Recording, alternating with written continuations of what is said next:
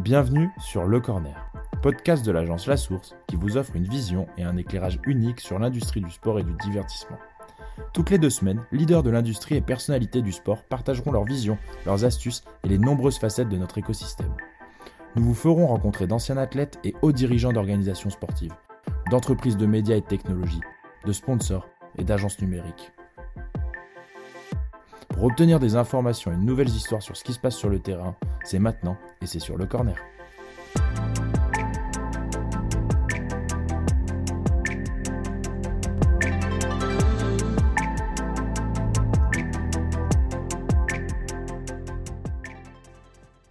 Bonjour à toutes et à tous, je m'appelle Erwan et je vous souhaite la bienvenue dans cette nouvelle série de notre podcast Le Corner, où nous vous ferons revivre les meilleurs moments que nous avons passés ensemble. Aujourd'hui, nous nous sommes replongés dans l'un de nos tout premiers épisodes avec Sébastien Oudou et Mathieu Montigo de chez Canal+.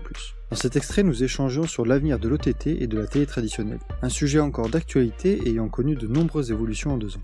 Nous abordions également la stratégie de Canal+, pour répondre aux nouvelles attentes des consommateurs. Cet extrait a vraiment pour but la compréhension des enjeux qu'elle doit faire face un diffuseur dans le sport. J'espère qu'il vous plaira et je vous souhaite une bonne écoute. Avant, on opposait vraiment l'OTT et linéaire parce que le linéaire c'était sur la télé, l'OTT c'était sur le laptop ou le mobile. Euh, moi aujourd'hui, je consomme euh, essentiellement euh, l'OTT en sur mon écran de télévision euh, euh et MyCanal est de est de plus en plus déployé sur l'ensemble des devices qui permet aux gens de qui permettent aux gens de, de, de regarder nos, nos contenus.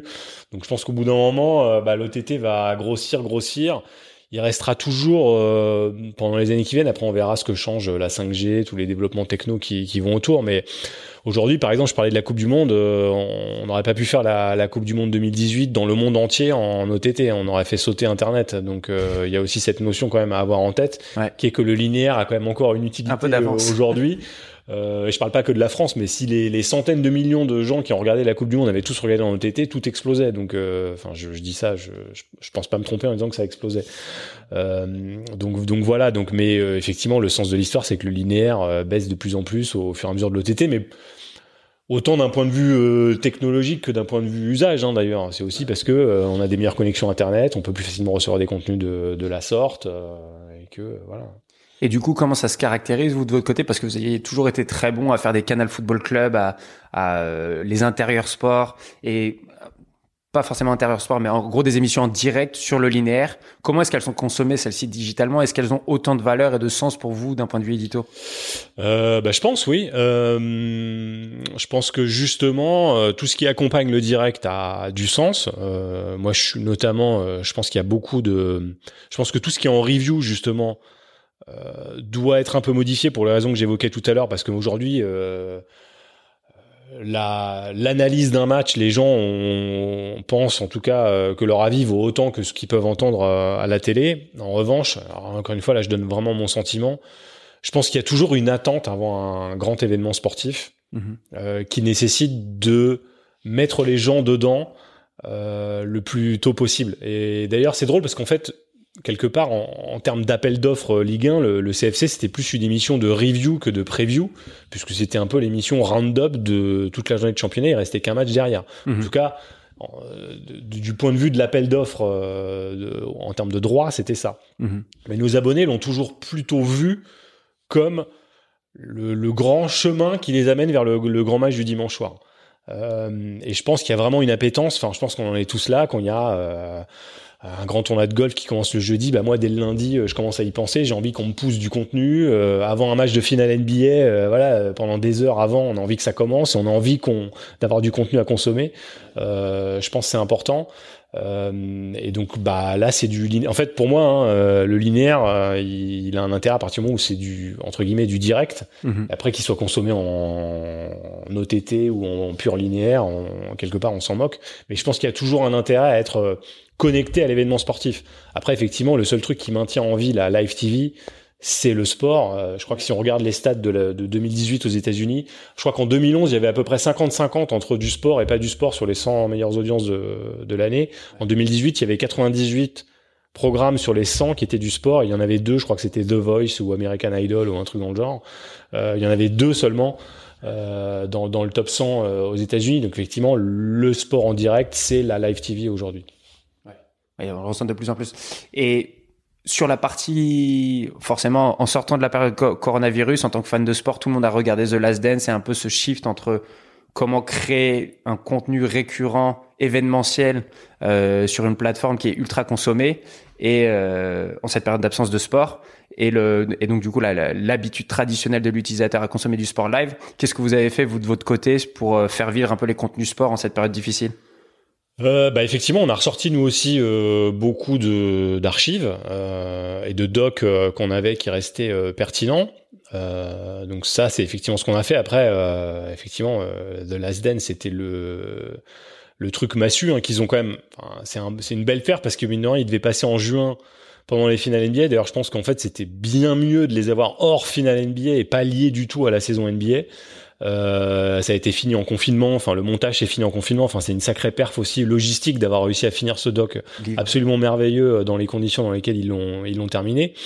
Euh, je crois que Last Dance a fait comprendre à beaucoup de choses, a fait comprendre à beaucoup de monde une chose, euh, qui est que il était vraiment hyper important pas seulement comme on le disait, comme je le disais, de d'accompagner euh, la saison et d'accompagner les matchs avant, après, autour du direct, mais d'avoir des contenus très forts qui permettent de tenir en haleine en dehors de la saison. C'est aussi ce que fait très bien Drive to Survive euh, euh, sur la Formule 1 de, de, Netflix ou le All or Nothing euh, sur la NFL de Amazon qui arrive euh, juste avant que la, la nouvelle saison euh, reprenne. C'est marrant, on en parlait juste avant. C'est All or Nothing qui m'a amené à la NFL, moi personnellement. En tant Exactement, parce qu'il y a aussi cette force du doc, c'est d'amener des gens sur des sports qu'on regarderait pas. Euh, moi, ma femme, elle supporte pas la F1, mais elle, a regardé des épisodes de Drive to Survive parce que, en fait, on raconte une histoire. Il y a le storytelling qui prend le dessus. Euh, je pense à Hard Knocks aussi, qui est absolument fabuleux sur euh, sur un training, les training camp NFL, et c'est quasiment de la télé-réalité euh, adaptée au training camp NFL.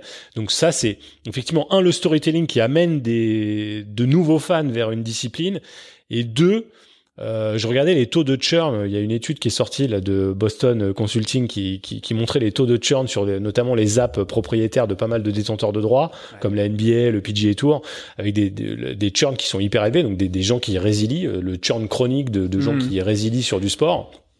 Je pense que ça, ça montre la nécessité euh, dans le sport d'avoir des contenus hyper forts sur le off-season, en, dehors de la, de la saison. C'est en, en, plus notamment plus important. Enfin, il y a des sports euh, comme la NBA par exemple qui ont des, des, ça va être moins le cas cette année, mais euh, qui ont des, des intersaisons extrêmement longues. Et je pense que euh, si euh, les j'arrive pas à meubler, ouais, tu voilà, il faut meubler, il faut faire, il faut faire mieux que meubler en fait. Il faut avoir du contenu hyper fort qui va raconter une histoire en attendant que la saison euh, reprenne pour occuper l'espace tout au long de, de, la saison. Et je crois que Last Dance a vraiment montré ça parce qu'en fait, il faut quand même juste, euh, je sais pas si on en a vraiment conscience en France, mais moi qui regarde beaucoup les contenus euh, américains, sur toutes les chaînes de sport aux États-Unis, tous les jours, on ne parlait que de The Last Dance. C'est-à-dire qu'on on suranalysait le moindre euh, plan de, du doc, on a suranalysé euh, le verre de whisky de Jordan ou de je sais pas ce que c'était euh, le cigare le voilà le cigare le plan derrière est-ce que c'est sa maison est-ce que c'est pas sa maison combien il y a de plans différents tout a été suranalysé et, et ça montre l'impact. Encore une fois, je pense que si The Last Dance était sorti pendant les finales NBA et que pour le coup on avait une, une finale NBA hyper passionnante, le doc aurait eu un impact mais divisé de, de moitié quoi. Euh, donc c'est vraiment un moment marquant, je crois qu'il faut euh, qu'il faut comprendre. Auparavant, on avait souvent tendance à, à, blinder de contenu le moment où il se passait déjà des choses très fortes. En fait, le, le, le vrai truc à faire, c'est d'être très fort sur les contenus quand il se passe plus rien euh, sur le terrain, quoi. Parce que j'allais dire, finalement, c'est avec des moyens complètement différents, avec des storytelling complètement différents, mais c'est ce que vous faisiez un peu avec Intérieur Sport fondamentalement. C'était et, et, et c'est ce que j'allais dire, c'est est-ce que du coup vous êtes dit est-ce qu'on peut réinvestir dans aller filmer du contenu bien en amont parce que c'est celui-là qui a une tonne de valeur comparé à vraiment faire des opérations intérieures sport où c'est en général sur des cycles beaucoup plus courts de tournage? Est-ce que ça a redynamisé une réflexion ça en interne? Bah Ouais, le, le, doc, enfin moi j'y crois beaucoup. On a beaucoup développé, euh, même nous en digital, des, des web-séries euh, purement euh, digitales, en allant jusqu'à, on a suivi Sébastien Allaire la, la, saison dernière,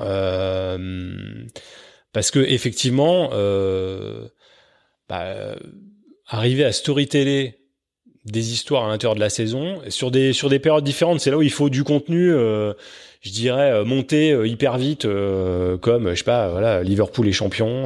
bon, on a, on a, sorti un mini doc, il y aura un doc un peu plus long qui arrivera plus tard. C'est important de pouvoir surfer sur l'actualité, l'accompagner toujours.